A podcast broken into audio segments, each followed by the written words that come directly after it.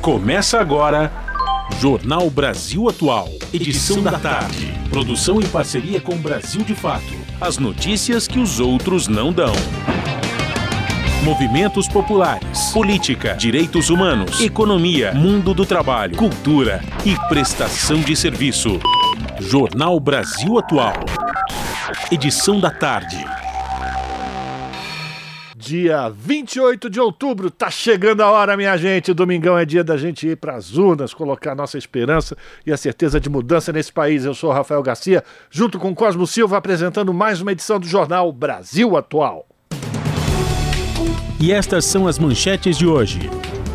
Análise do debate entre os candidatos a governo de São Paulo, Fernando Haddad e Tarcísio de Freitas, aponta a vitória do petista.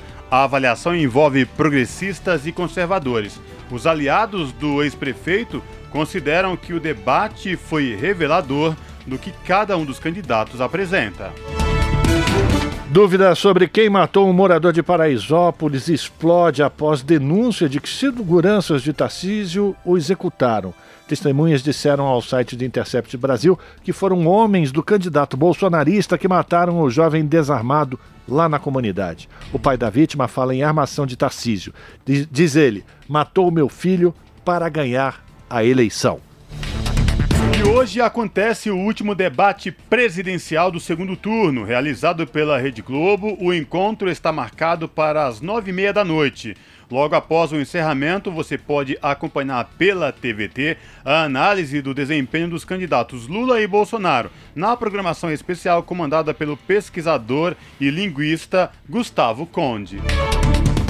Papa Francisco pede fim do ódio e da violência em mensagem ao povo brasileiro. O pontífice se manifestou na reta final de um processo eleitoral turbulento aqui no país. Prefeituras de municípios que fazem parte da região metropolitana de São Paulo também vão aderir ao transporte gratuito neste domingo, no segundo turno das eleições. Ontem, o governo paulista também liberou a medida para o metrô e os trens da CPTM. Conselho de Medicina vai investigar médico bolsonarista que assediou e intimidou no parto os pais de uma criança. O médico postou um vídeo mostrando o bebê recém-nascido e os rostos da, do pai e da mãe enquanto pedia votos para Bolsonaro. O presidente da SBPC e ex-ministro da Educação, Renato Janine Ribeiro, alerta que os cortes no orçamento da ciência e tecnologia podem afetar o trabalho de órgãos essenciais. Órfãos e órfãs vítimas de feminicídio vão ter direito à pensão em São Paulo. A Câmara dos Vereadores aprovou por unanimidade o projeto de lei que cria o auxílio Amparar. E o Ministério da Saúde recebe a primeira remessa de doses contra a Covid-19 destinada a crianças de seis meses e menores de três anos. São um milhão de doses de imunizantes produzidos pela Pfizer. 5 horas 3 minutos, horário de Brasília. Participe do Jornal Brasil Atual edição da tarde por meio dos nossos canais nas redes sociais. facebook.com barra Rádio Brasil Atual. No Instagram, arroba Rádio Brasil Atual. Twitter, arroba RA Brasil Atual. Ou pelo WhatsApp, o número é 11 96893 7672. Você está ouvindo? Jornal Brasil Atual, edição da tarde. Uma parceria com Brasil de Fato. Na Rádio Brasil Atual. Tempo e temperatura. Sextou aqui na capital paulista, tarde parcialmente nublada. Os termômetros marcam 25 graus neste momento. Tem previsão de pancadas de chuva com intensidade moderada a forte agora no começo da noite, que pode se estender ao longo da noite e período da madrugada. É uma chuva que vem acompanhada de rajadas de vento e raios. Durante a madrugada, a temperatura cai e fica na casa dos 19 graus. Em Santo André, São Bernardo do Campo e São Caetano do Sul, a tarde desta sexta-feira é de tempo nublado. A temperatura está na casa dos 26 graus neste momento. Tem previsão de chuva com intensidade moderada forte que pode cair a qualquer momento.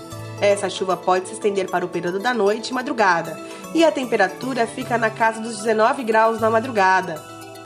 Tempo fechado na tarde desta sexta-feira em Mogi das Cruzes. Agora 26 graus. Em Mogi também tem previsão de chuva com intensidade moderada a forte, acompanhada de raios e ventania, que pode cair a qualquer momento. E sim, essa chuva pode se estender durante todo o período da noite e também na madrugada. E a temperatura fica na casa de 17 graus durante a madrugada.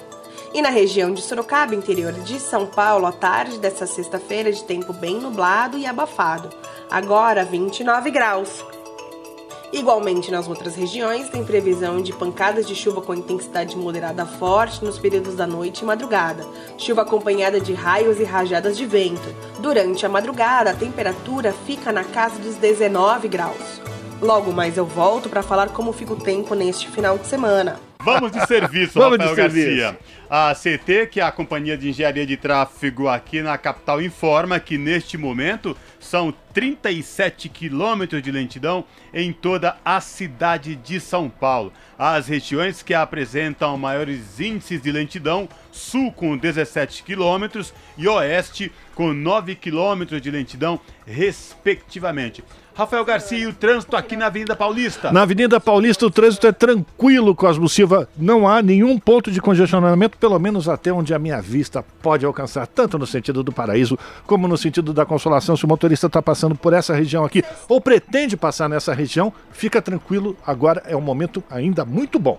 E lembrando aos ouvintes da Rádio Brasil Atual Edição da Tarde que hoje, por conta do rodízio municipal, não podem circular no centro expandido veículos com placas finais 9 e 0.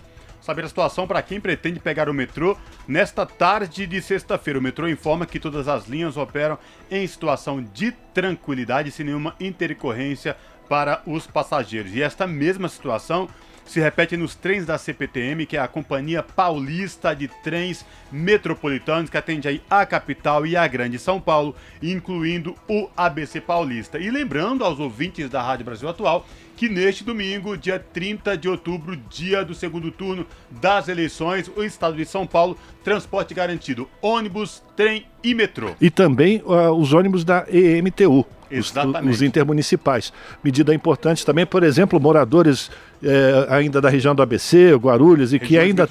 Exatamente, que ainda tem domicílio eleitoral aqui na cidade de São Paulo, não vão encontrar nenhuma dificuldade para poder votar. Então, a partir do domingo, Vamos todos às urnas, hein? Exatamente. E agora, para você que ouve a Rádio Brasil Atual Edição da Tarde e pretende pegar as rodovias Anchieta e Imigrantes rumo à Baixada Santista, a Ecovias, que é a concessionária que administra o sistema Anchieta Imigrantes, informa que as duas rodovias, trânsito é tranquilo com boa visibilidade, tanto para quem desce a serra, sentido a Baixada Santista, pela rodovia Anchieta e rodovia dos Imigrantes, como quem vem da Baixada rumo ao ABC e a capital pelas duas rodovias com boa visibilidade no trecho de serra.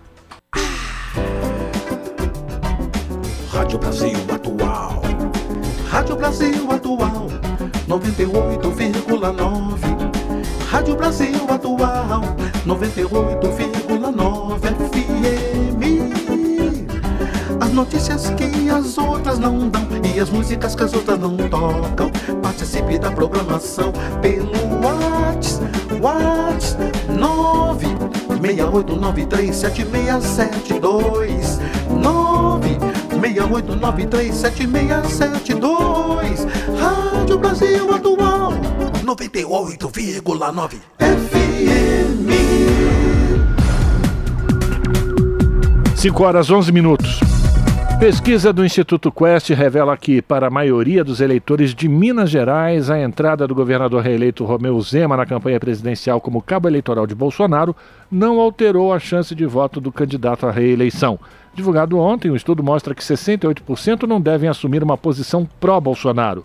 Apenas 23% dos eleitores responderam que a chance de votar no atual mandatário aumenta após o apoio de Zema. Outros 6% afirmaram, no entanto, que essa possibilidade diminui e 3% relataram não saber ou não responderam à questão. O resultado também confirma a tendência de liderança apontada nesta quinta-feira pelo Instituto Datafolha do adversário de Bolsonaro neste segundo turno, o ex-presidente Lula. Entre os eleitores mineiros, segundo a pesquisa, Lula registra a vantagem de 48% nas intenções de voto, diante de 43% do candidato à reeleição.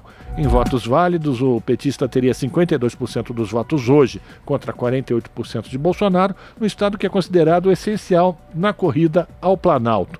Desde a redemocratização em 1985, todos os presidentes que venceram em Minas Gerais foram eleitos. No primeiro turno, Lula venceu a disputa presidencial no estado com uma diferença de quase 5 pontos.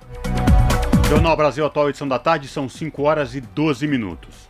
O Tribunal Regional Eleitoral de Santa Catarina determinou que o Beto Carreiro Road pare de fazer propaganda eleitoral nas redes sociais e remova eventuais postagens do gênero, sob multa de 100 mil reais por publicação. Nesta semana, o parque ofereceu desconto, vejam só, de 25% a quem fosse vestido de vermelho e permanecesse no local durante todo o horário de votação do segundo turno. O estabelecimento prometeu um passaporte promocional com o nome Aspetas para todos, com as iniciais destacadas fazendo alusão ao Partido dos Trabalhadores. Antes, o parque havia incentivado clientes a vestirem, abre aspas, as cores do Brasil até o dia 31 de outubro, sem restrições de dia e horário, para ganhar o mesmo desconto na compra antecipada do ingresso. A decisão publicada ontem acontece após uma representação do PSOL. Segundo o TRE, as postagens já estavam fora do ar quando a decisão foi publicada. E depois da Nature, New York Times declara apoio a Lula e fala que eleição é o dia mais importante para o planeta. O vídeo do jornal afirma que o candidato quer preservar a Amazônia e o outro queimá-la. Os detalhes com Douglas Matos. Duas das publicações mais importantes do mundo demonstraram apoio à candidatura presidencial de Lula do PT. Nesta quinta, dia 27, o jornal The New York Times dos Estados Unidos publicou um vídeo que foca na destruição da floresta amazônica e diz que a data do pleito, no próximo domingo, dia 30, é o dia mais importante do planeta. O vídeo, de seis minutos de duração, destaca ainda que um candidato é a favor da preservação da floresta e o outro contra. Um dos trechos afirma que no ano passado 18 árvores foram derrubadas por segundo, lembrando que Lula deixou como legado, abre aspas, uma excelente cobertura por satélite na região amazônica, mas que o atual governo fez questão de sabotar a agência fiscalizadora, o IBAMA, e a situação tem tudo para piorar Fecha aspas. O vídeo se refere ao projeto de lei 2633, que recompensa grileiros. O jornal afirma que a proposta pode ser a lei menos conhecida, mas com maior potencial destrutivo ao planeta neste momento. A líder indígena Chai Surui, que já denunciou o atual presidente ao Conselho de Direitos Humanos da ONU,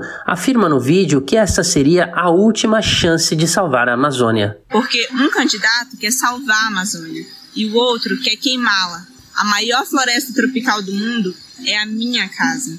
Mas o resultado destas eleições ameaça não apenas tudo isso, mas tudo isso.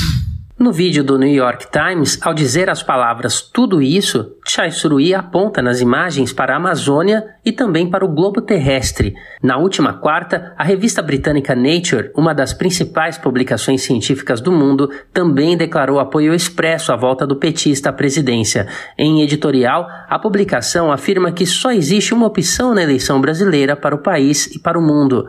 Para a revista, um novo mandato de Bolsonaro representaria uma ameaça à ciência, à democracia e ao meio ambiente. Da Rádio Brasil de Fato, com reportagem da redação em São Paulo. Locução: Douglas Matos. Brasil de Fato Uma visão popular nas eleições 2022. Acompanhe a cobertura completa no site brasildefato.com.br. Jornal Brasil Atual edição da tarde são 5 horas e 16 minutos. Entrevistas desta quinta-feira, Juca Kifuri bateu um papo com o professor de Direito Constitucional Pedro Serrano. O advogado fez uma análise do cenário eleitoral às vésperas do segundo turno e das últimas polêmicas da política brasileira. A reportagem é de Júlia Pereira. O bolsonarismo quer destruir a democracia. Essa foi a avaliação feita pelo professor de Direito Constitucional Pedro Serrano durante o programa Entrevistas desta quinta-feira, ao comentar sobre um dos mais recentes episódios da política brasileira, os ataques de Roberto Jefferson contra a Polícia Federal no último final de semana. O ex-deputado federal do PTB, que cumpria a prisão domiciliar, foi alvo da ação da PF por determinação do ministro do STF, Alexandre de Moraes, após descumprimento de medidas impostas pela Suprema Corte. Para tentar evitar a prisão, Jefferson reagiu à ordem judicial ao disparar 50 tiros de fuzil e três granadas contra os policiais. Por determinação do presidente da República, Jair Bolsonaro, do PL, o ministro da Justiça, Anderson Torres, se dirigiu ao Rio de Janeiro para acompanhar o caso. Em vídeo que circula nas redes sociais, o agente da PF, Vinícius Secundo, aparece conversando com o ex-deputado de forma pacífica e desarmado instantes após os ataques. Durante o programa Entrevistas, o professor de Direito Constitucional Pedro Serrano repudiou o tratamento dado pelo APF a Roberto Jefferson e levantou a hipótese de interferência do Estado no caso. Na segunda-feira, após a perícia, a Polícia Federal apontou indícios de que o aliado de Bolsonaro premeditou a reação violenta contra os agentes. O laudo deve ficar pronto nos próximos dias. Jefferson havia disparado 50 tiros de fuzil e usado de três granadas. Esse sujeito tinha que ser imediatamente algemado para proteger a segurança física dele próprio, do policial que, que fazia a prisão e dos terceiros em torno. Aí eu quero levantar uma hipótese, a não ser que todo mundo ali soubesse do que estava acontecendo e de que não ia haver reação nenhuma. O policial já veio instruído para agir daquela forma. Então, por isso é que a investigação da PF tem que ser séria e independente, investigar inclusive o próprio comportamento da PF. Ver se não houve contato entre dirigentes da PF e o Palácio do Planalto ou gente que comanda o Estado. Na avaliação do professor, a suposta interferência do Estado também é uma hipótese no episódio do tiroteio em Paraisópolis, zona sul da capital paulista durante uma agenda de campanha de Tarcísio de Freitas, candidato ao governo pelo Republicanos. O episódio terminou com uma pessoa morta e foi transformado pela campanha do ex-ministro da Infraestrutura de Bolsonaro como tentativa de atentado. Conforme divulgado pelo jornal Folha de São Paulo, o assessor de Tarcísio pediu para que um cinegrafista da Jovem Pan apagasse o vídeo do confronto. Segundo o Intercept Brasil, o assessor do candidato é Fabrício Cardoso de Paiva, agente licenciado da ABIN, a Agência Brasileira de Inteligência, subordinada ao Gabinete de Segurança Institucional, comandada pelo general da reserva Augusto Heleno. E é evidente que esse Rio Centro, ou seja, essa simulação que não deu certo, tem tudo a ver com a simulação que Tarcísio pretendeu aqui em São Paulo faz parte. Veja, isso não é novo, Jujuca. Você que é cientista político, é mérito, você sabe melhor que todos nós, né? O nazismo fez simulações semelhantes ao acender o poder. Sim. O fogo no Reichstag, por exemplo, Sim. foi um fogo que nazistas, a maioria dos historiadores diz isso, tocaram, eles próprios produziram fogo no Reichstag e colocaram a culpa nos comunistas. E aí foi a justificativa que Hitler usou para estabelecer a ditadura hitlerista, o estado de exceção, a lei de plenos poderes, etc. Plano Cohen também aqui, né? Plano Cohen também aqui. Ou seja, uh, isso não é incomum na extrema-direita, na história global e mundial da extrema-direita. Durante a conversa com Juca Kifuri, Pedro Serrano também comentou sobre os ilícitos eleitorais cometidos pela campanha de Bolsonaro numa tentativa de angariar votos é o caso do Auxílio Brasil, benefício que teve o valor reajustado para 600 reais até o final do ano, mudança considerada por especialistas como um drible a legislação eleitoral. Não tem sentido se produzir uma política pública de dar dinheiro para o povo. Me desculpe aí os deputados, inclusive progressistas, que votaram nesse tipo de farsa. Né? Uh, não tem sentido você produzir isso em época de eleição. Isso é um ilícito, é inconstitucional. E mais do que inconstitucional, a meu ver, caracteriza crime eleitoral. Né? Porque você está abusando do poder econômico que o Estado te dá para tentar interferir nas eleições. Né? Além disso, foi constante o uso de espaços públicos para fins políticos de disputa de poder. Foi constante. Até o espaço físico da ONU, o espaço não só físico, espaço, vamos dizer, político da ONU, em que o Brasil deveria falar como um Estado, Bolsonaro vai lá para falar como um partido. Na conversa com Juca Kifuri, Pedro Serrano manifestou a sua preocupação com o cenário eleitoral mesmo com a possível vitória do ex-presidente Lula. Segundo ele, os democratas devem ficar vigilantes contra qualquer tentativa de golpe de Bolsonaro. Então, nós, democratas, infelizmente, se Lula ganhar, não vamos poder ter muito tempo de comemoração. Né? Nós temos que estar vigilantes para garantir a posse de Lula. Né? A, a cidadania tem que estar em vigília. Aí temos, inclusive, que convidar essa vigília gente que votou em Bolsonaro, mas ainda acredita na democracia. Existe um contingente que vota em Bolsonaro que não é propriamente bolsonarista. Pois esse contingente tem que ser convidado a defender a democracia, a reconhecer que perderam a eleição e que Lula tem que tomar posse. Para assistir a íntegra da conversa entre Juca Kifuri e Pedro Serrano, acesse o canal de YouTube da TVT. Agora, o Entrevistas também está disponível em podcast na sua plataforma de áudio digital preferida. E hoje, a partir das oito e meia da noite, você acompanha uma edição especial do Entrevistas com Guilherme Boulos, deputado federal eleito por São Paulo. Não perca! Júlia Pereira, Rádio Brasil Atual e TVT. São 5 horas 23 minutos e a menção ao episódio do tiroteio em Paraisópolis, comunidade da Zona Sul de São Paulo, abordada pelo candidato Fernando Haddad contra o seu adversário Tarcísio de Freitas, fez subir a temperatura no debate da Rede Globo ontem. A pauta, contudo, também levou a uma onda de questionamentos nas redes sociais sobre quem matou Felipe Silva de Lima, de 27 anos, foi executado no último dia 17, no momento da visita de Tarcísio a um projeto social de Paraisópolis. O assunto ganhou novos desdobramentos ao longo do dia de ontem, após uma reportagem do site de Intercept Brasil divulgar o relato de quatro testemunhas afirmando que policiais à paisana, que faziam a segurança do ex-ministro de Bolsonaro, mataram o homem que estava desarmado. Os relatos das testemunhas também desmentem a versão apresentada pelos policiais no boletim de ocorrência que foi lavrado pela Polícia Civil. No registro, os agentes afirmaram que avistaram criminosos portando armas longas em motos logo após ouvirem uma rajada de tiros de metralhadora. O BO ainda informa que os seguranças do candidato bolsonarista não entregaram nenhuma arma que estivesse em posse de Felipe Lima. O pai da vítima afirmou em entrevista ao jornalista Joaquim de Carvalho do site Brasil 247 que, abre aspas, Tarcísio fez uma armação e matou meu filho para ganhar a eleição, fecha aspas. E o nosso contato agora no Jornal da Rádio Brasil Atual é com Gabriel Valeri. O Gabriel, que é repórter do portal da Rede Brasil Atual, redebrasilatual.com.br.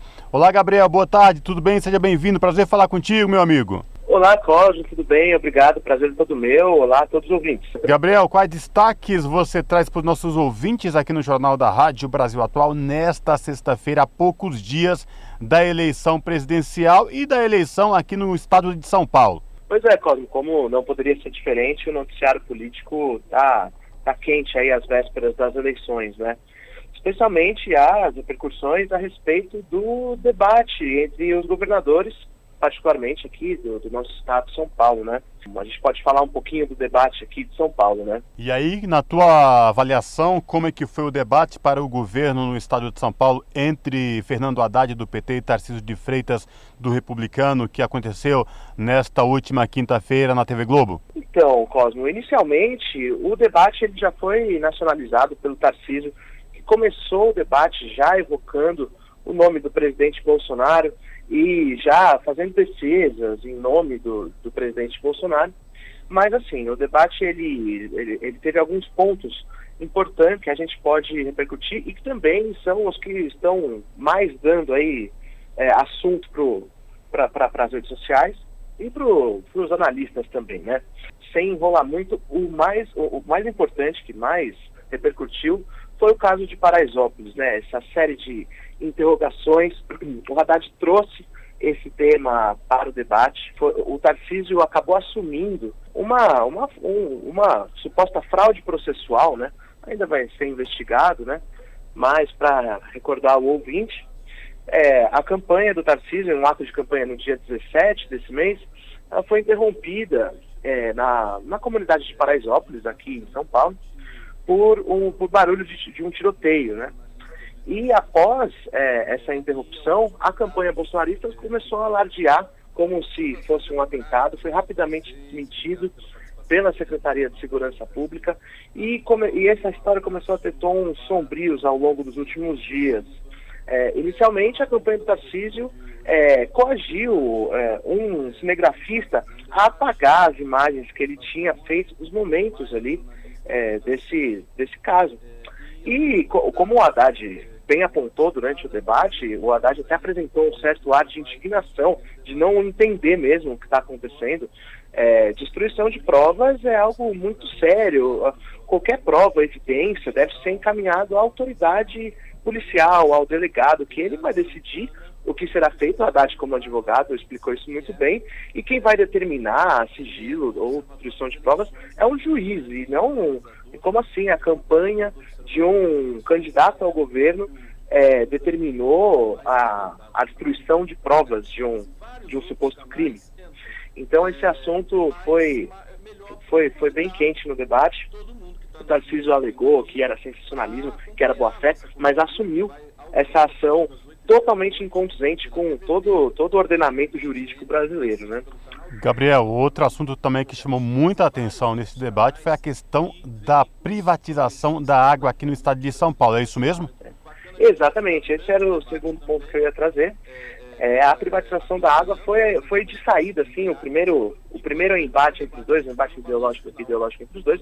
O Tarcísio, ele reafirmou que vai estudar a venda da Sabesp, a entrega da, da Sabesp, que é a nossa empresa de água e esgoto aqui do, do estado de São Paulo, entregar para o setor privado e o, o Haddad foi, foi, foi radicalmente contra essa ideia. O Haddad, inclusive, falou sobre fazer parcerias com o setor privado para parcerias estratégicas, mas sem a entrega do controle.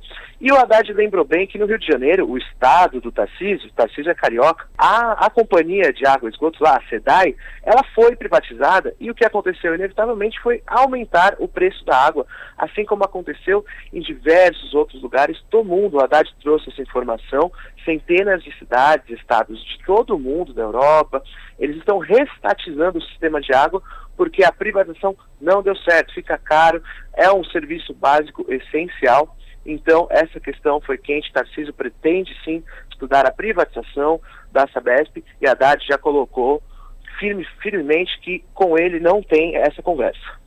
Em linhas gerais, Gabriel, na tua avaliação, é, eu sei que a rede também ouviu algumas pessoas, é, para saber é, a expectativa de quem ganhou, de quem perdeu, de quem saiu melhor no debate ao governo do estado de São Paulo aqui, você, você pode falar para a gente sobre de quem ganhou e quem perdeu nesse debate? Olha, Cosmo, a, a, o humor geral, especialmente das redes, assim, foi de que o Haddad ele adotou um tom superior, até pela tranquilidade que ele versa, que ele fala muito bem sobre o Estado, que ele nasceu, que ele foi comerciante, que ele se formou no Largo São Francisco, em Direito.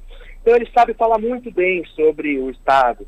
E Tarcísio ele já escorrega, ele tem algumas, algum, algumas informações decoradas ali sobre o Estado, ele não tem muita familiaridade por ser carioca. Então é, o Haddad ele conseguiu trazer mais tranquilidade. Mas assim, o Tarcísio ele ele fala, ele, ele fala de um jeito, de um jeito bem tradicional bolsonarista, em que ele insiste em algumas mentiras, então nunca, nunca perde de nocaute, sabe? Então o Haddad, ele se mostrou superior, mas da mesma forma o Tarcísio não, não perdeu de nocaute. Por exemplo, o Tarcísio bateu muito forte na questão, em uma questão, em uma fake news antiga, de que o Haddad teria deixado a, quando ele foi prefeito, que ele teria deixado a prefeitura com um déficit, com, com as contas públicas quebradas, o que, o que é uma mentira, uma fake news de longo tempo já desmentida. O Haddad, ao contrário, deixou a prefeitura com mais de 5 bilhões em caixa para a reestruturação, que, o, que aí o Dória pegou esse dinheiro e utilizou como bem entendeu. Mas, então, é difícil dialogar com o bolsonarismo, mas o Haddad conseguiu também se posicionar firmemente contra essas fake news e, novamente, né, mostrou naturalidade como paulista que é. Agora, Gabriel, é, lembrando aos nossos ouvintes que hoje à noite na TV Globo também tem o debate presidencial, né, entre o presidente, o ex-presidente Lula, candidato à presidência, e Jair Bolsonaro, o atual presidente, candidato à reeleição, né? Sim, super importante. Hoje às nove e meia tem debate de presidencial último, né? E a, a Rede Brasil Atual está na cobertura, vamos cobrir, é, uma, vamos, fazer, vamos fazer uma força-tarefa no Twitter, também na, na nossas, nossas matérias. Então acompanhe nossas redes que estaremos, estaremos atentos. Perfeito. Lembrando aos nossos ouvintes aqui da Rádio Brasil Atual, edição, Jornal da Rádio Brasil Atual, edição da tarde, que logo mais à noite na TV Globo tem um debate presidencial aí antes da eleição, no dia 30, entre Luiz Inácio Lula da Silva, do PT, e Jair Bolsonaro, do PL. Gabriel, obrigado por falar com a gente. Se cuide, espero falar contigo em uma próxima oportunidade e boa eleição, viu? Eu que agradeço. Até a próxima, Paulo. Até a próxima a todos os ouvintes. Prazer é todo meu e boa eleição para nós. Falamos aqui com o Gabriel Valeri no jornal Brasil Atual. São 5 horas e 33 minutos e ainda falando sobre o debate que acontece daqui a pouquinho, nós vamos fazer contato agora com o cientista político e professor da Faculdade de Ciências Sociais da PUC Campinas, o professor Vitor Barleta. Professor, muito boa tarde, bem-vindo aqui ao Jornal Brasil Atual, tudo bem? Boa tarde. Obrigado, Obrigado pelo convite. Obrigado pela sua participação junto comigo, Cosmo Silva. Professor Vitor, como é que o senhor avalia a expectativa para esse debate ou o que ele pode mudar ou não nas intenções de voto para o dia 30, para o próximo domingo. Como é que o senhor está avaliando essa reta final da campanha dos candidatos? Olha, por ser né, o, o último debate, né, ele sempre vem carregado aí de uma, uma série de expectativas no sentido ali da, das, últimas, das últimas grandes movimentações é, que vem, né, dos candidatos ali do, pelo, pelo menos em, em, rede nacional, né, em cadeia nacional televisiva. Então, assim, a, com certeza as duas campanhas estão aí se preparando muito para poderem é, ter momentos marcantes para o eleitor. É evidente que eles devem estar ali se preparando para tentar é, virar o, o, voto indeciso, enfim, né, para fazer essa última tentativa né, de atingir o eleitor. É, e no limite tentar não, tentar não se prejudicar, né? Tentar não ficar no empate, né? Vamos dizer assim. Claro que por ser um debate que vem é, é, no horário mais tarde um pouco, né, do que o, do que o anterior, né? Então ele acaba ali, às vezes, muitas, né, muitas vezes perdendo um pouco de audiência, né? Assim, pelo menos de, dessa audiência, às vezes, que é o, justamente o público indeciso, né? e acaba mantendo preso no, no, debate muitas vezes o eleitor que tá que gosta de acompanhar, né, e que já está com seu voto decidido. Mas de todo modo, é, como a gente está nesse universo em que as campanhas se movimentam na base de, de vídeos curtos, né, de cortes, de, de falas, né, então enfim, esse debate entra né, como esse último momento de produção de produção de imagens também, né. Professor Vitor Cosmo falando, boa tarde, obrigado por atender a reportagem aqui da Rádio Brasil Atual, mais especificamente o Jornal da Rádio Brasil Atual, edição da tarde. Professor, muito se questiona e se fala do poder do último debate que é realizado pela TV Globo, um dias que antecede, há dois dias que antecede aí o pleito, no caso aqui, dia 30 de outubro, é, próximo domingo.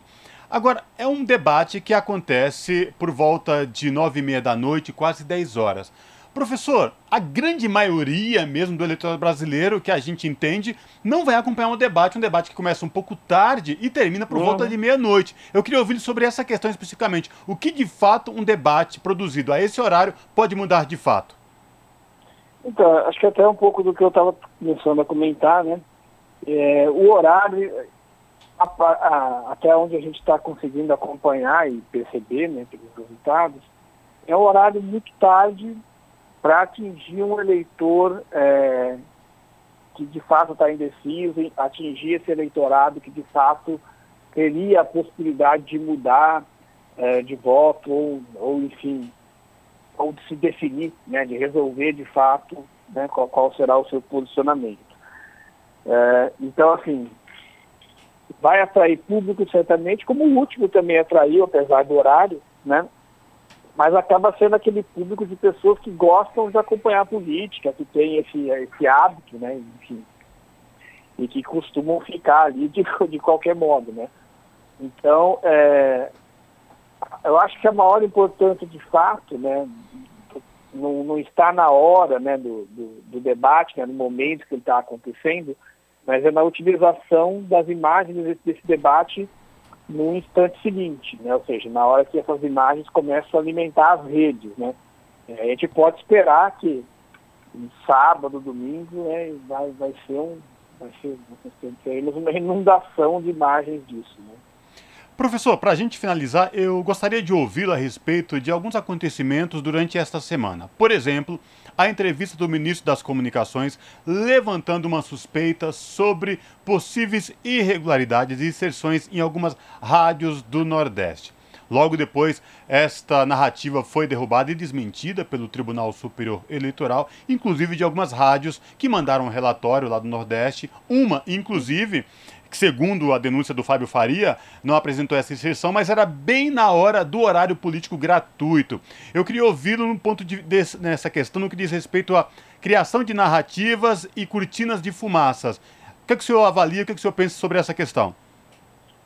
Olha, eu acho que a grande questão né, do, do, dessa última narrativa criada aí pela, né, pela campanha do, né, do Bolsonaro é, é, que ele conta sempre com a confusão que isso vai causar de qualquer modo. Né? Assim, independente de, de, de, ser falso e de você poder é, ver aquela história desmentida muito rapidamente, muito facilmente, né? eles utilizam do mesmo modo. Né? E utilizam porque sabem que para o público que está ali definido com eles e que não vai mudar de opinião, não importa a justificativa que vier, não importa né, o que as pessoas digam, que se comprove que tudo isso foi uma grande, uma grande farsa, né, uma grande, enfim, né? E não importa, né? Tem, tem um universo de pessoas que estão com eles ali e não vão, não vão alterar o seu comportamento em função de qualquer coisa que se comprove, né? Então você tem um, uma estratégia que é de tentar provocar ali um agito e provocar a ação né, desse eleitorado mais, mais radicalizado né, que, que eles possuem, para que eles permaneçam mobilizados tentando tomar outras ações. Né? E a gente tem visto nessas eleições ações de constrangimento aos eleitores em uma dimensão assustadora né, e que a gente não tinha visto mais né, durante os, os períodos demo, durante. Né, assim. Então eu acho que é muito mais esse, efeito de dar o, o empurrão nessa militância mais agressiva mesmo, né? Porque é uma história que foi, né, que foi rapidamente e facilmente desmentida pelas rádios e pelo, pelo Supremo, né? Então, assim, é isso, né? É, é, é, sempre a ideia de tentar convocar um agito e não importa muito né, se, se o resultado oficial disso para eles. O que importa é a agitação e manter aquele público fiel tensionado né, e crente naquelas histórias. Né? Perfeito. Quero agradecer a participação do professor Vitor Barleta e a gente torce aqui, né, professor, para que essa agitação não se transforme em violência e que tudo transcorra com naturalidade, tranquilidade, tanto amanhã, o dia de sábado, como também no dia da votação no próximo domingo. Agradecer a sua participação aqui e desejar ao senhor também um bom dia de votação, tá certo, professor? A joia, um bom dia de votação para todos. Obrigado pelo convite estou à disposição. Um abraço. Conversamos com o professor Vitor Barleta, cientista político e professor da PUC Campinas, aqui no jornal Brasil Atual.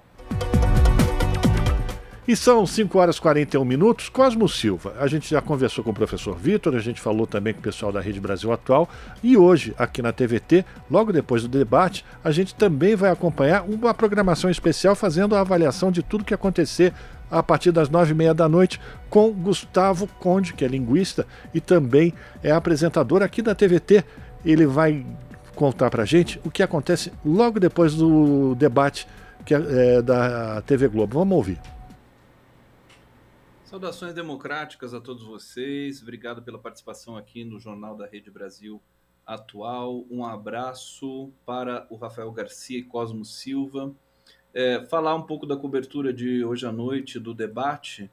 É, a gente vai fazer um debate, eu, Gustavo Conde, mais o jornalista Luiz Nassif é, e alguns convidados é, que vão participar da, das leituras aí é, do que vai transcorrer no debate. Fernando Horta, historiador Fernando Horta, jornalista Fernando Brito, o escritor Haroldo Cerávulo, do Opera Mundi, o jurista Álvaro de Azevedo Gonzaga, a linguista Eliara Santana e o pesquisador Leonardo Avritzer, que é, é ele é do Observatório das Eleições, né? É o grande idealizador e coordenador do Observatório das Eleições, que é um núcleo de pesquisa dos mais respeitados do país, é, que faz medições durante é, as eleições, as, as, próprias pesquisas Datafolha, comportamento do eleitor, etc. A gente vai ter também uma inovação nesse, nessa cobertura do debate da Globo entre Lula e Bolsonaro.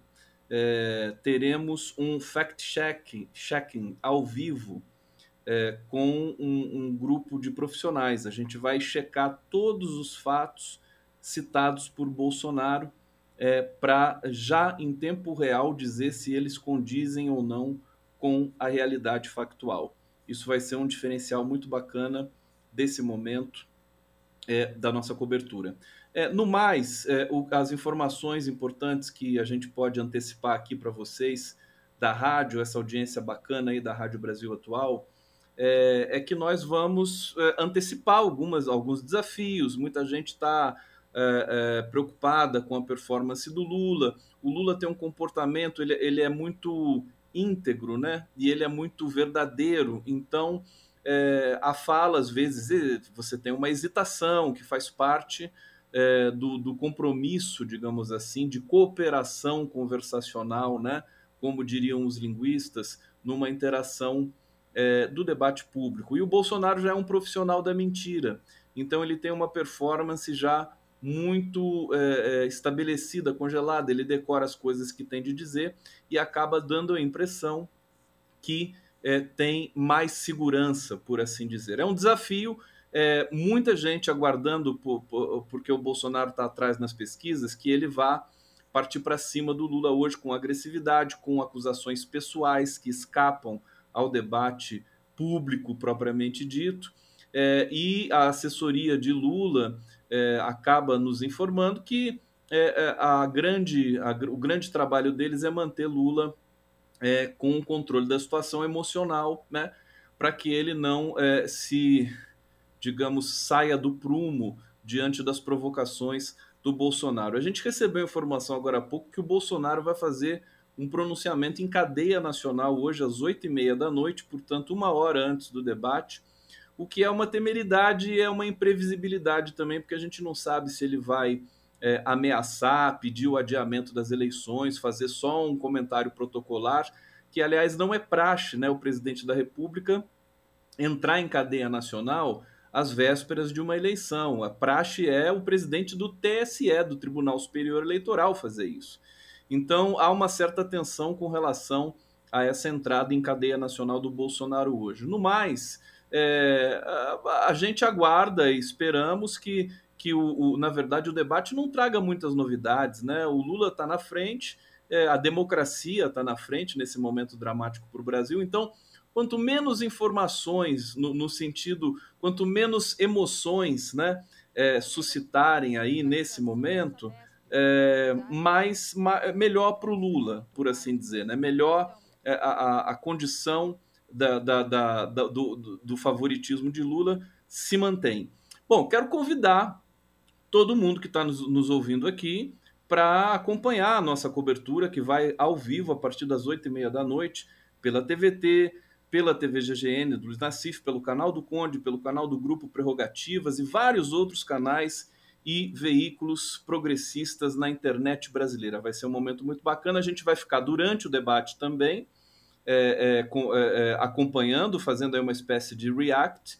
E quando terminar o debate, a gente faz um balanço final com todos os convidados. É isso, gente. Muito obrigado. Um abraço forte para todos vocês. As notícias que os outros não dão. Jornal Brasil Atual. Edição da tarde. Uma parceria com Brasil de Fato. Jornal Brasil Atual, edição da tarde, são 5 horas e 47 minutos. O Papa Francisco pede fim do ódio e da violência em mensagem ao povo brasileiro.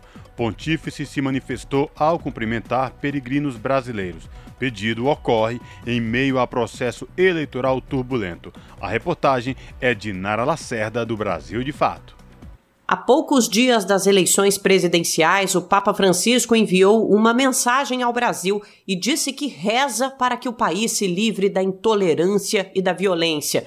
Durante a audiência geral, nesta quarta-feira, na Praça São Pedro, ele saudou os peregrinos de língua portuguesa, em especial fiéis brasileiros de Salvador, Anecuns, Taubaté e São Paulo. Prego Nossa Senhora Aparecida que, prote que protega e cure ao povo brasileiro. Peço a Nossa Senhora Aparecida que proteja e cuide do povo brasileiro, que o livre do ódio, da intolerância e da violência. Que o liberi dall'odio, dall'intolleranza e dalla violenza. O Papa Francisco não citou as eleições, mas a mensagem foi vista como uma referência aos casos de violência que vem se multiplicando no país ao longo da campanha eleitoral. A menção à padroeira do Brasil acontece semanas depois das imagens de confusão que foram flagradas no Santuário Nacional de Nossa Senhora Aparecida em 12 de outubro. Apoiadores de Bolsonaro protagonizaram cenas de violência e desrespeito durante as celebrações em homenagem à santa que reúnem milhares de pessoas anualmente. Jornalistas e fiéis foram agredidos. Uma das missas foi interrompida por gritos de apoio a Bolsonaro. O arcebispo da arquidiocese, Dom Orlando Brandes, chegou a ser vaiado ao falar que o Brasil precisa combater a fome para alcançar paz e prosperidade.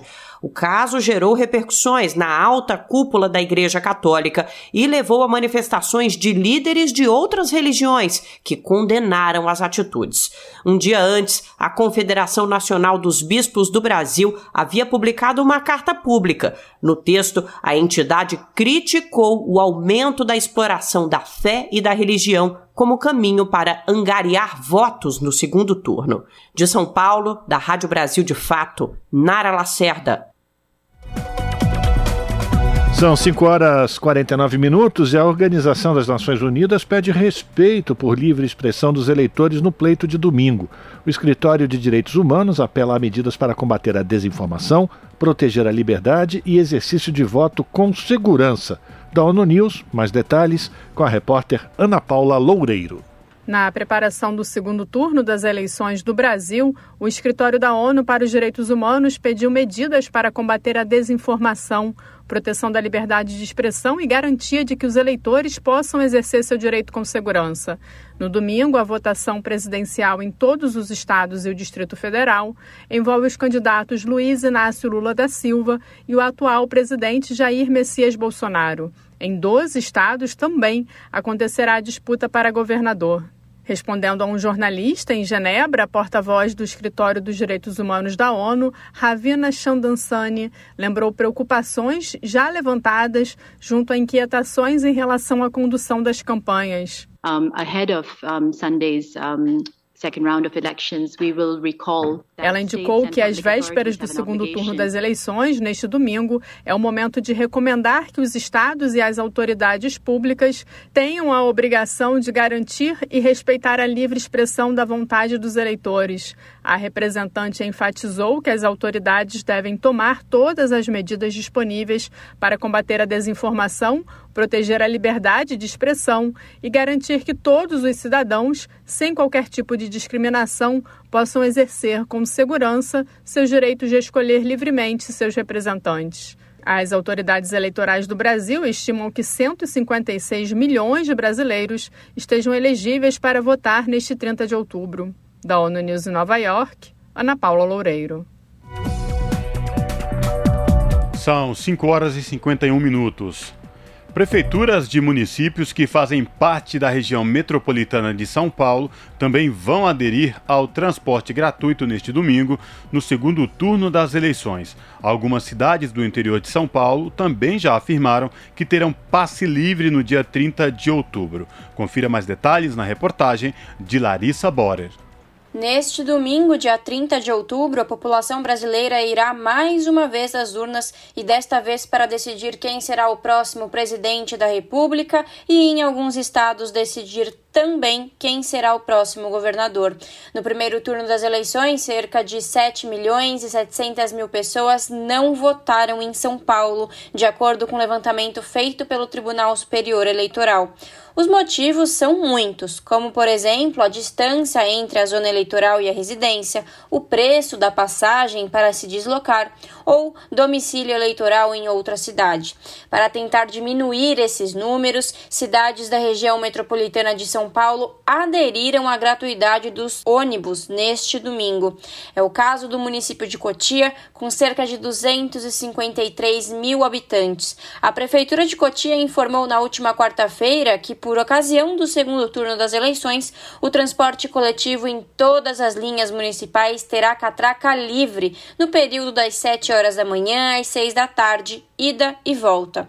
A aposentada Ivone dos Santos, aos 74 anos e com problemas no joelho que dificultam a caminhada, não costuma sair de casa e pegar ônibus e por isso não possui a carteirinha de isenção na passagem.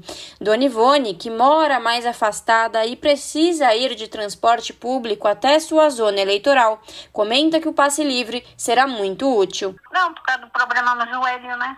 Tem que pegar ônibus para se locomover de um lugar para o outro, né?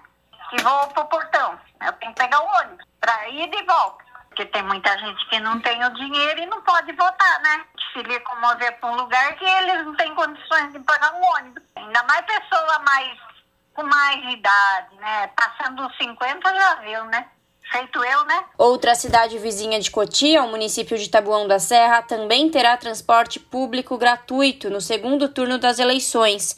O prefeito José Aprígio manteve o decreto do primeiro turno e as linhas municipais serão gratuitas das 7 da manhã às 6 da tarde. Gabriel Carvalho, morador de Tabuão da Serra, comenta que são muitas vantagens com o passe livre, ainda mais para as pessoas que moram mais longe da zona eleitoral, como sua mãe, que depende de ônibus e poupar o dinheiro das passagens ajuda. É, Para mim, essa medida de ter um ônibus gratuito durante o processo eleitoral é bastante importante, né? Principalmente para quem realmente mora longe da zona eleitoral.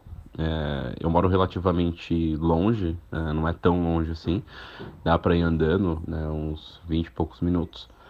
Mas já ajuda a ter um, um transporte próximo, né? Para minha mãe, que é um pouco mais longe, principalmente né? Quando você tem alguém que é um, tem um pouco mais de idade e tudo mais, fica bem melhor ter essa opção de você conseguir de ônibus e não ter a cobrança, né? É, no primeiro turno, eu utilizei essa medida aqui em Taboão da Serra, né? Utilizei um ônibus ali é, do centro do Taboão aqui para casa, até porque no dia eu não estava no meu município e foi muito bom, porque eu não estava esperando voltar naquele dia, né? E voltando com, com o transporte público gratuito, eu acabei chegando bem mais rápido em casa e sem precisar pagar. Considerada a quinta maior cidade do estado de São Paulo, Osasco tem uma população estimada em cerca de 690 mil habitantes. E neste domingo também vai aderir à gratuidade na passagem de ônibus. Além disso, haverá reforço na frota dos transportes públicos para atender a demanda. Wagner Camaroto, coordenador da Associação Viva Quitaúna, de luta por moradia popular, comenta que muitas pessoas do seu convívio não foram votar no primeiro turno das eleições, porque não tinha dinheiro. Para ele, o passe livre no domingo é importante para garantir que mais pessoas possam votar.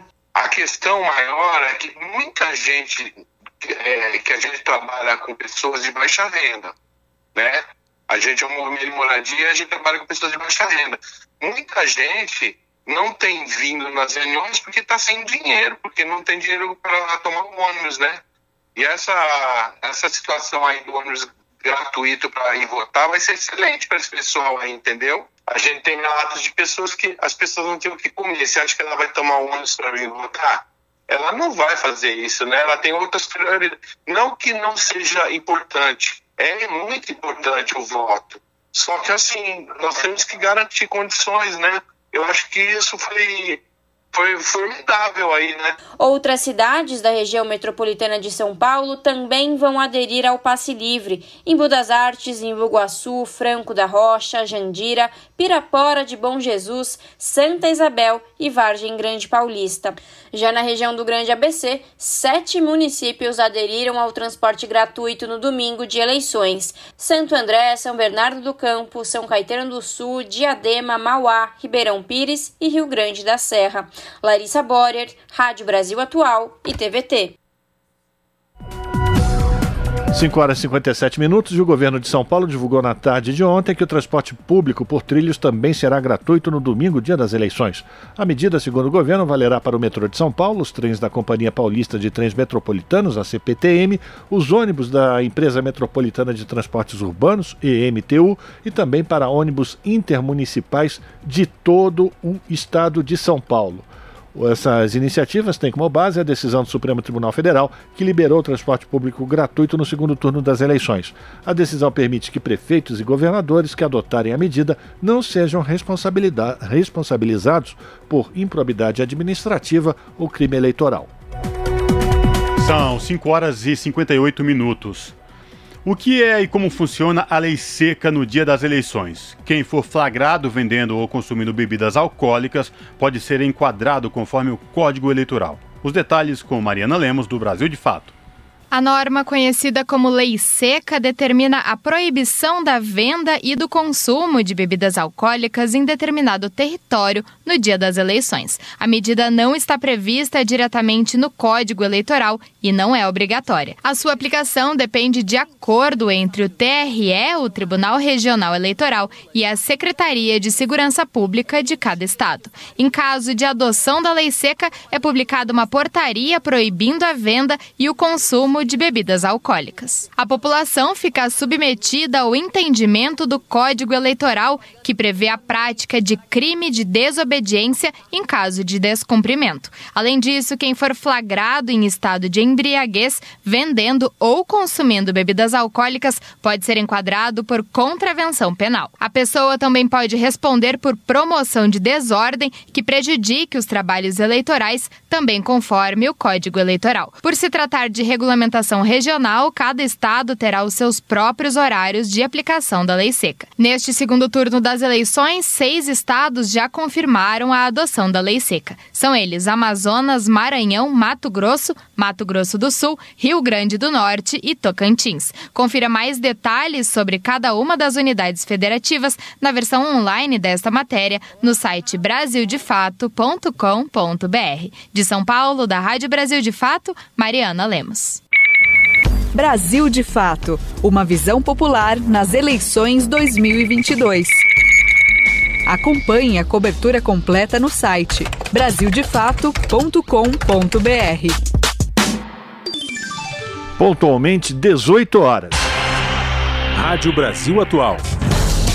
Para sugestões e comentários, entre em contato conosco por e-mail redação@jornalbrasilatual.com.br ou WhatsApp DDD 11 96893 7672. Acompanhe a nossa programação também pelo site redebrasilatual.com.br.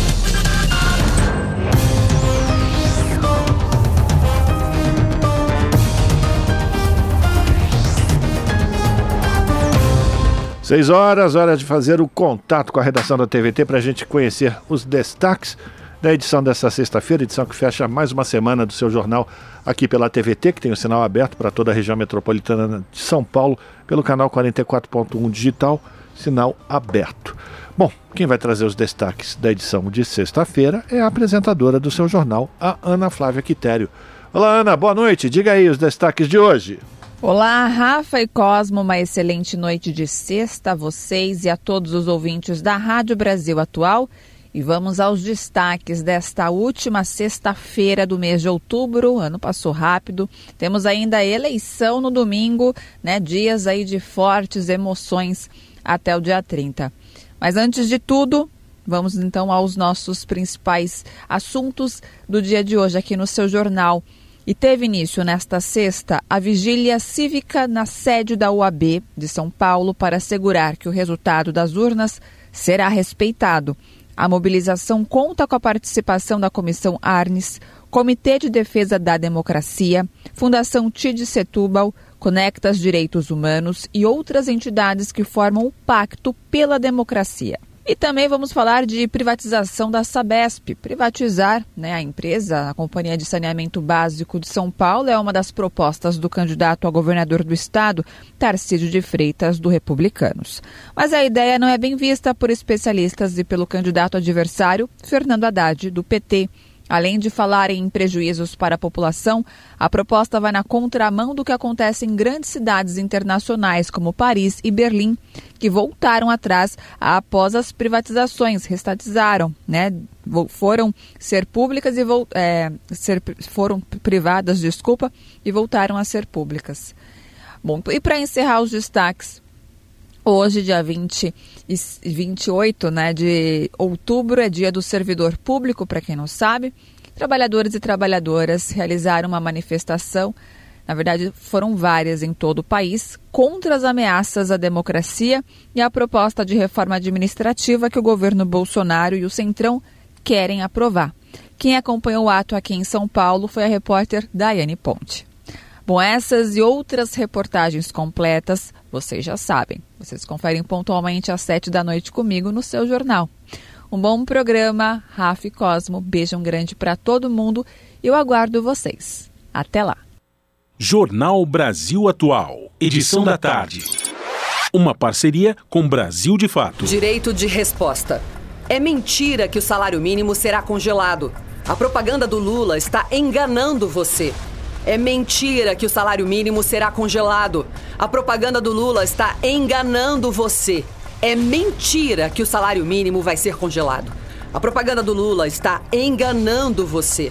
A propaganda do Lula mente para ganhar seu voto. Votar no Lula é votar numa grande mentira. Coligação PLPP e Republicanos. Vote 10. Agora a escolha tá fácil pra gente votar direito.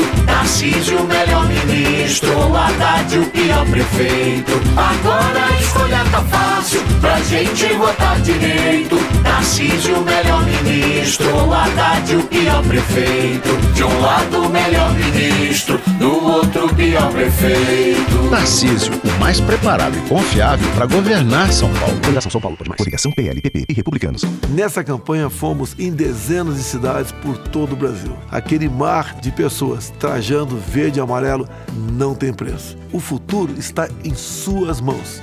Dia 30, peço para você, vá votar de verde e amarelo, as cores da nossa bandeira, a certeza da liberdade e da prosperidade. A fé nos une. Muito obrigado a todos vocês. Agora, domingo, é 22 Bolsonaro presidente.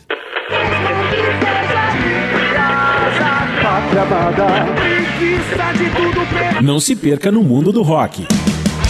Bússola, o novo programa da Rádio Brasil Atual. Informação, novidades, dicas e um panorama semanal do rock brasileiro. O programa que faltava nas suas noites de sábado, produzido e apresentado por quem entende do assunto. Clemente Nascimento, Paul Martins e Marcel Costa. Não se perca no mundo do rock. Bússola, todo sábado das 8 às 10 da noite, aqui na Rádio Brasil Atual. Chico Pinheiro, apresentador. Graças a Deus é sexta-feira. Só que hoje é uma sexta diferente, porque domingo tem eleição e quem compara escolhe em São Paulo Fernando Haddad. Obrigado pelo apoio, Chico. Importante ter do nosso lado um jornalista bem informado que sabe que temos as melhores propostas para o Estado. Faltam só dois dias para a gente tomar a decisão certa ou se arrepender por quatro anos. Do domingo é 13 deles. E até segunda, com Haddad governador. Coligação Juntos por São Paulo. Fala, presidente Lula. Não deixe de votar. Seu voto pode ser o que falta para mudar seu futuro. No dia 30, aperto 13.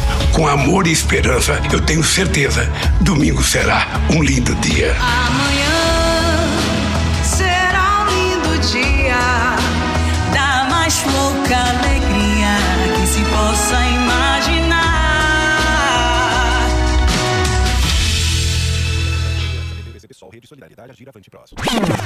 Revolução Rap. Salve, salve, aqui quem fala é o Danilo Barreto, mais conhecido como Mano Zóio. E eu sou Israel Silva, mais conhecido como Badega. Vem com nós! Revolução Rap, toda quinta, 8 e 15 da noite, aqui na Brasil Atual. Programa Revolução Rap. Tamo junto! Toda quinta, 8 e 15 da noite. Tarcísio me leva. Essa eleição tem dois lados. Do meu lado tem um projeto de esperança, de respeito com todos os paulistas e desenvolvimento para a gente avançar mais. No dia 30, vote 10. Tarcísio me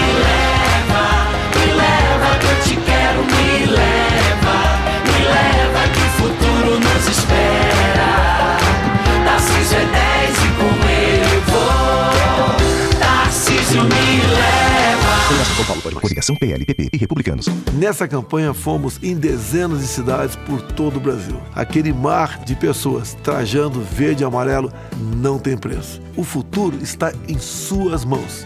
Dia 30, peço para você, vá votar de verde e amarelo, as cores da nossa bandeira. A certeza da liberdade e da prosperidade. A fé nos une. Muito obrigado a todos vocês. Agora, domingo, é 22 Bolsonaro presidente. Apoie a TVT e a Rádio Brasil Atual e ganhe descontos em livros incríveis e super atuais.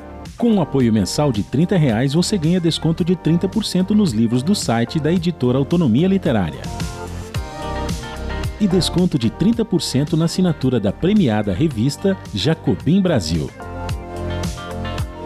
Participe, leia bons livros e ajude a TVT a chegar em todo o Brasil. catarse.me barra TVT. Chico Pinheiro, apresentador. Graças a Deus é sexta-feira. Só que hoje é uma sexta diferente, porque domingo tem eleição e quem compara escolhe em São Paulo Fernando Haddad. Obrigado pelo apoio, Chico. Importante ter do nosso lado um jornalista bem informado que sabe que temos as melhores propostas para o Estado. Faltam só dois dias para a gente tomar a decisão certa ou se arrepender por quatro anos. Do domingo é 13 deles. E até segunda, com Haddad governador. Coligação Juntos por São Paulo. Bolsonaro quer esconder esta notícia, mas esta semana o Brasil todo ficou chocado. O plano dele é cortar o aumento do salário mínimo e congelar qualquer reajuste da aposentadoria. Ouça o que ele afirma. Um corte linear de 25% no salário, pensões e aposentadoria de todo mundo. Com Bolsonaro, o que já está ruim vai ficar pior. É por isso que trabalhadores e aposentados não votam em Bolsonaro.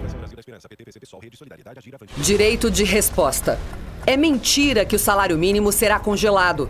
A propaganda do Lula está enganando você. É mentira que o salário mínimo será congelado.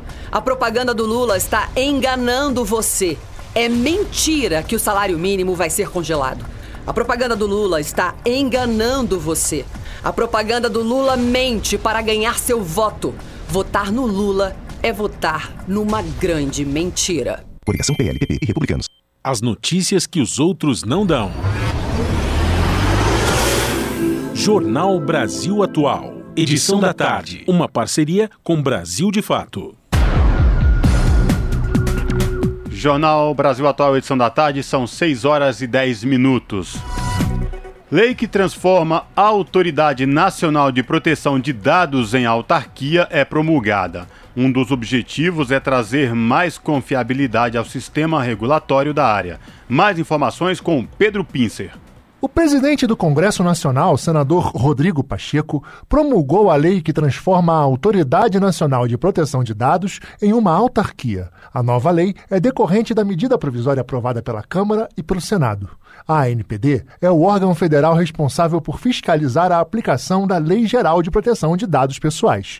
Ela nasceu vinculada à Presidência da República, mas desde 2019 já existia a possibilidade legal de transformá-la em autarquia especial. Assim, ela terá autonomia administrativa e financeira. Os objetivos da mudança são evitar a descontinuidade administrativa da ANPD e trazer mais confiabilidade ao sistema regulatório de proteção de dados. Para a senadora Simone Tebet, do MDB de Mato Grosso do Sul, o país está atrasado na discussão do tema. Esse assunto já vem sendo tratado e com muita responsabilidade e seriedade pela comunidade europeia desde 1999. Tanto que no ano 2000, a União Europeia incluiu na sua Carta de Direitos Fundamentais a previsão de que todas as pessoas têm direito à proteção dos dados de caráter pessoal que lhe digam respeito. Esse dispositivo, que gerou a Regulamentação Geral da Proteção de Dados na Europa, serviu inclusive de modelo mundial. A lei cria ainda, sem aumento de despesa, um cargo comissionado para o diretor-presidente da NPD e aloca os atuais servidores na nova autarquia. Da Rádio Senado, Pedro Pincer. 6 horas 11 minutos. E o comprador de imóvel que ficar inadimplente pode perder a casa e todo o valor já pago. O Superior Tribunal de Justiça decidiu que o Código de Defesa do Consumidor não se aplica ao financiamento com garantia de alienação fiduciária. Quem vai contar mais pra gente sobre esse palavrão, alienação fiduciária, é o Lucas Por Deus Leão. A alienação fiduciária é quando o comprador dá o próprio imóvel como garantia do financiamento. Em caso de inadimplência, o banco pode pegar de volta a residência e levá-la a leilão público. Nesses casos, o Código de Defesa do Consumidor afirma que são nulas as cláusulas de contratos que estabelecem perda total dos valores pagos em caso de inadimplência. A decisão do ministro do STJ, Marco Buzzi, na prática, anulou esse dispositivo do Código e foi aprovada por unanimidade pela segunda sessão do tribunal. O IDEC, o Instituto de Defesa do Consumidor, acompanhou esse julgamento. Para a coordenadora do Programa de Serviços Financeiros da instituição, Ione Amorim, a decisão prejudica os consumidores. A decisão do ministro, hoje, ela é um retrocesso a defesa dos direitos dos consumidores e um claro benefício às empresas, né? Pensar nesse desequilíbrio de poder econômico, uma empresa com capacidade de interferir dentro do, das esferas é, legislativa para garantir seus interesses e do outro lado o consumidor amparado pela legislação do código, mas com o ministro com alcance de mudar a legislação realmente é um ambiente muito desigual, né? A especialista em defesa do consumidor opina que, na prática, a decisão torna improvável a devolução para o comprador inadimplente das parcelas já pagas pelo imóvel. Da Rádio Nacional em Brasília, Lucas Por Deus Leon. Jornal Brasil Atual, edição da tarde, são 6 horas e 14 minutos. O presidente da SBPC e ex-ministro da Educação, Renato Janine Ribeiro, alerta que os cortes no orçamento da ciência e tecnologia podem afetar o trabalho de órgãos essenciais, como o CEMADEM, que trata de desastres naturais. Mais informações com Yara Farias Borges. Segundo o presidente da SBPC, Sociedade Brasileira para o Progresso da Ciência, Renato Janine Ribeiro, o setor científico já enfrenta dificuldades com a redução dos repasses de dinheiro a cada ano. Como exemplo, o ex-ministro da Educação citou o CNPq, Conselho Nacional de Desenvolvimento Científico e Tecnológico, que em setembro já estava com 98% do orçamento empenhado. Janine Ribeiro alertou que os órgãos essenciais à população, como o Centro de Monitoramento e Alerta de Desastres Naturais, CEMADEM, podem ter suas atividades comprometidas. Nosso sistema científico e tecnológico está com esses recursos cortados para o último trimestre, que reduziu muito a mortandade no Brasil, fruto de deslizamento de montes, fruto de inundações, de outros eventos que são impossíveis de prever com longa antecedência, mas que o CEMADEM consegue alertar com algumas horas de antecedência, de modo a salvar populações inteiras. Todos temos na memória os desastres ocorridos tanto em Angra quanto nas serras do Rio de Janeiro, levando um número grande de vidas. Ao defender uma política de Estado para a educação, a presidente da Academia Brasileira de Ciências, Helena Nader, criticou a falta de investimentos em pesquisa científica nas universidades. Os países aumentaram orçamento em educação em resposta à pandemia, tanto na educação primária quanto na educação terciária, universidades. Aqui se corta e ainda se diz que tem que pôr fogo em estudantes. O Brasil precisa precisa de uma política de Estado para educação e CTI. Ciência e educação não são gastos, são investimentos. Então, eu quero só alertar que estão matando a galinha dos ovos de ouro. O senador Wellington Fagundes, do PL Mato Grossense, disse que o Congresso Nacional busca alternativas de desenvolvimento para o país e melhoria da qualidade de vida das pessoas. Todos nós temos sim um compromisso de fazer com que esse país, que é a décima economia do mundo, realmente possa investir mais naquilo que traga, principalmente para o país, oportunidades concretas de desenvolver com qualidade de vida. E esperar que realmente o Brasil possa ter essas transformações e cada um tem a preocupação do investimento né? na ciência, claro, na tecnologia e, acima de tudo, na educação. As ponderações foram feitas durante a audiência pública na Comissão de Ciência e Tecnologia, que discutiu o impacto da medida provisória que corta dinheiro do FNDCT, Fundo Nacional de Desenvolvimento Científico e Tecnológico, uma das principais fontes de financiamento da ciência, tecnologia e inovação no país. Da Rádio Senado, Yara Farias Borges. 6 horas e 17 minutos e o Conselho de Medicina vai investigar um médico bolsonarista que assediou e intimidou pais no parto. Alan Rendeiro postou um vídeo mostrando o bebê recém-nascido e os rostos de pai e mãe enquanto pedia votos para Bolsonaro. Detalhes com Sara Fernandes do Brasil de Fato. O Conselho Regional de Medicina do Pará vai investigar a conduta do médico bolsonarista Alain Rendeiro, que postou nas redes sociais vídeo gravado em uma sala de parto. Na gravação, ele mostra os rostos do bebê, da mãe e do pai e repete frases de referência a Jair Bolsonaro, do PL, como se estivesse falando em nome do recém-nascido. O Gael, já nasci 22, vou votar no Bolsonaro. Deu um revertério que eu vou começar a reclamar aqui no hospital. Para diferenciar o negócio do pai, eles botam uma roupa vermelha. O doido não vem dizer que ele vai voltar no Lula. Eu digo, rapaz, tu quer que eu vá já embora, nem eu pele ela. Além disso, ele pressionou a mãe e o pai a declarar voto na reeleição do atual presidente. Essa daqui é a mamãe do Gael. Dia 30 ela vota 22. Diga que. Vou mandar pro Bolsonaro esse vídeo, que ele tá agora em uma live especial. E aí o Gael nasceu abençoado, trabalhoso. Parabéns. Em nota, o Conselho Regional de Medicina do Pará afirmou que vai efetivar todas as medidas legais previstas em lei e resoluções do Conselho Federal de Medicina a fim de apurar o fato. As imagens gravadas foram divulgadas pelo próprio médico em suas redes sociais. Diante da repercussão negativa do caso, ele apagou o post e restringiu o acesso às publicações de sua conta na noite do último sábado, dia 22. Mas o vídeo já tinha viralizado e foi compartilhado em diversas contas e também em grupos no WhatsApp. Em entrevista ao site paraense Diário Online, Alan Rendeiro minimizou o episódio e, em suas palavras, verificou o aplicativo onde publica vídeos sobre o nascimento de crianças. Ele ainda disse que pergunta aos pais se existe alguma objeção sobre publicar os vídeos. Em 2021, o Sindicato dos Servidores do Ministério Público do Pará denunciou a administração do órgão condutas negacionistas de rendeiro.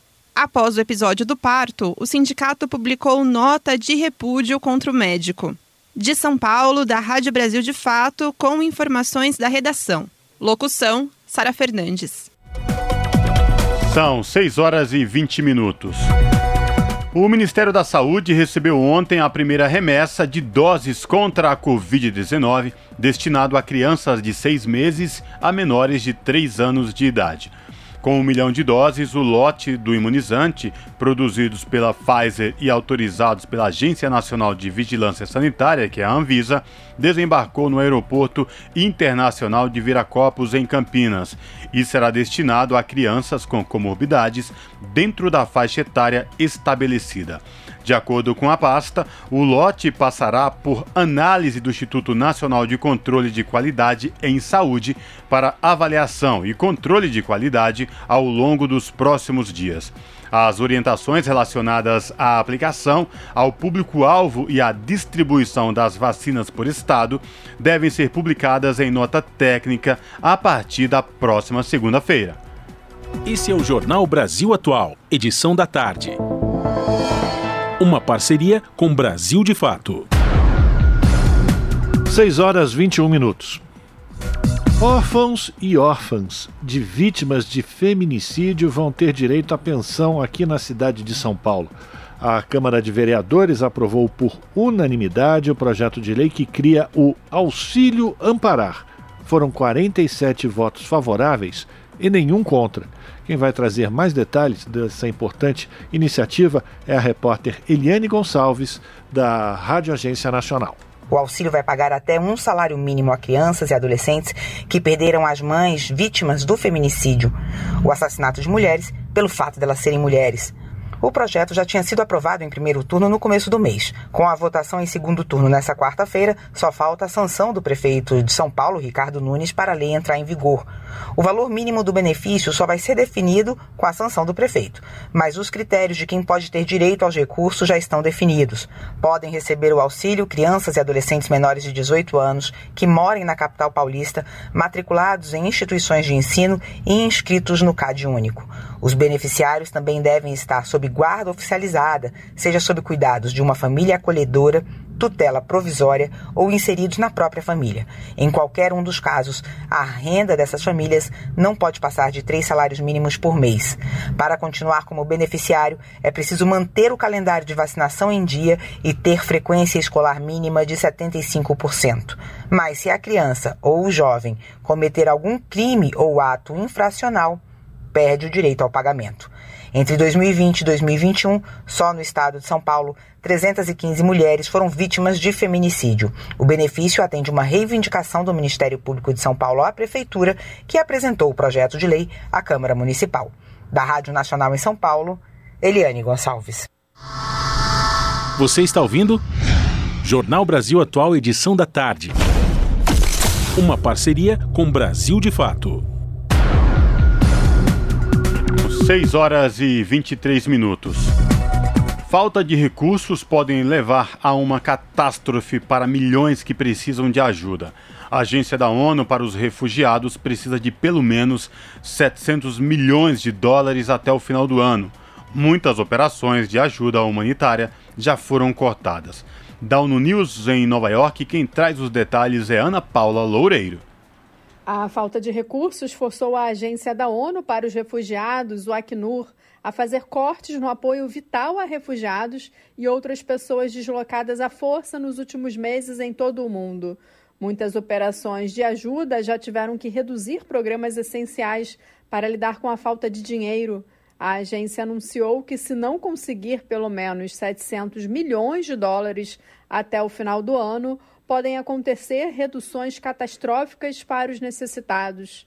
Em Uganda, que está passando por um surto de ebola, o Acnur não consegue adquirir sabonetes e kits de higiene suficientes para ajudar a combater a doença mortal. No Chad, o abastecimento de água nos campos foi cortado devido à falta de combustível. Já no Líbano, a 70 plura... mil famílias de refugiados extremamente vulneráveis não recebem mais a ajuda da rede de segurança da agência. O Acnur teme que novos cortes levem as famílias a fazer escolhas irreversíveis, como contrair dívidas incontroláveis, mandar os filhos para o trabalho em vez da escola ou ainda oferecer uma filha para casamento precoce para reduzir o número de bocas para serem alimentadas em casa. O desespero também pode levar as famílias a embarcarem em jornadas perigosas para mais longe. A agência está particularmente preocupada com as lacunas de financiamento no Oriente Médio à medida que o inverno se aproxima. Novos cortes na assistência em dinheiro afetarão mais de um milhão de pessoas no Líbano, na Jordânia e no Iêmen, onde milhares de famílias não podem cobrir o custo de aquecimento ou roupas quentes. O Acnur ressalta que, embora os doadores, especialmente empresas privadas, fundações indivíduos, tenham contribuído com níveis recordes de financiamento em 2022, os efeitos em cascata da crise na Ucrânia estão afetando sua capacidade de resposta equitativa em todo o mundo. Da ONU News em Nova York, Ana Paula Loureiro. Na Rádio Brasil Atual, tempo e temperatura. O final de semana na capital paulista tem chuva e a temperatura continua alta. No sábado, o dia começa pouco nublado, com sol entre nuvens e tem previsão de pancadas de chuva no período da tarde e da noite. Chuva que pode ser forte, acompanhada de raios e ventania com máxima de 30 e mínima de 19 graus. Já no domingo, dia do segundo turno das eleições, a chuva também aparece, mas no final da tarde. O período da manhã será de sol e tempo firme, com máxima de 31 e mínima de 19 graus. Nas regiões de Santo André, São Bernardo do Campo e São Caetano do Sul, o final de semana será de sol entre nuvens e temperatura amena. No sábado, da região do ABC, máxima de 29 e mínima de 18 graus.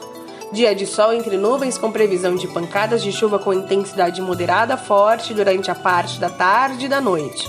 No domingão, mesma coisa. Tempo firme durante a manhã e na parte da tarde tem previsão de chuva com intensidade moderada forte, acompanhada de raios e ventania, com máxima de 30 e mínima de 19 graus. Em Mogi das Cruzes, mesma coisa, final de semana com temperatura alta e chuva. No sábado, sol entre nuvens e previsão de chuva com intensidade forte na parte da tarde, com máxima de 29 e mínima de 17 graus. No domingo, tudo igual. Na parte da manhã, tempo firme. E a partir da tarde, tem previsão de chuva com intensidade moderada forte, acompanhada de rajadas de vento e raios, com máxima de 30 e mínima de 18 graus. E em Sorocaba, interior de São Paulo, nada diferente. Tem previsão de chuva com intensidade forte para os dois dias. O período da manhã será de solzão. Mesmo com chuva, os dias serão de temperatura alta. No sábado e no domingo, a temperatura será a mesma. A máxima de 31 e a mínima de 19 graus. E para quem está curioso para saber como fica a segunda-feira, o tempo será nublado e temperatura alta.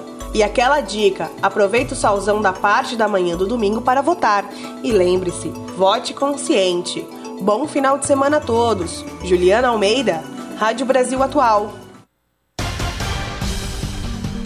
Muito bem, com o recado da Juliana, a gente encerra mais essa edição do Jornal Brasil Atual, que teve trabalhos técnicos de Amanda Nicole e de Fábio Balbini. Na apresentação, Rafael Garcia e Cosmo Silva. Na produção, a Juliana Almeida. E a gente convida a todos e todas a continuarem ligados na programação da Rádio Brasil Atual e da TVT, porque hoje, depois do debate, a gente já tem toda a programação especial de acompanhamento do que foi o desempenho dos candidatos com o Gustavo Conde na sua live aqui na Rede TVT e também pela Rádio Brasil Atual. E amanhã, sábado e também no domingo, uma programação especial que será comandada por Cosmo Silva. Conta mais, Cosmo. É isso mesmo, viu, Rafa? Amanhã, a partir das 14 horas ou 2 horas da tarde, como prefiram aí, tem programação especial das eleições aqui na TVT, Rádio Brasil Atual, YouTube da TVT, youtube.com.br de TVT, com a vigília pela democracia. A gente vai ficar três horas no ar, das duas às 5 horas da tarde, repercutindo toda a semana que antecedeu aí o dia 30, que será no próximo domingo, dia importante da democracia para fortalecer a democracia. Se ocorrer alguma eventualidade no, no penúltimo dia que antecede o dia da votação, e no domingo a cobertura especial aí a partir da das 10 para 5 da tarde, né? E a partir das 5 horas já números de apurações aí em todo o Brasil, aqui em São Paulo, os estados onde ocorreram eleições para governador e, claro, a eleição do segundo turno para presidente entre Lula e Bolsonaro. Um, programa Revista Brasil TVT especial com a apresentação de Cosmo Silva e Ana Carrara. Ana Rosa Carrara. É isso, gente. Vocês ficam agora com o papo com o Zé Trajano, depois tem o seu jornal. Eu me despeço de vocês e a gente promete se reencontrar na segunda-feira com a esperança de um novo Brasil. Bom voto Boa eleição, você. pessoal. Bom voto pra senhora, pro senhor. Até lá, gente. Tchau, tchau.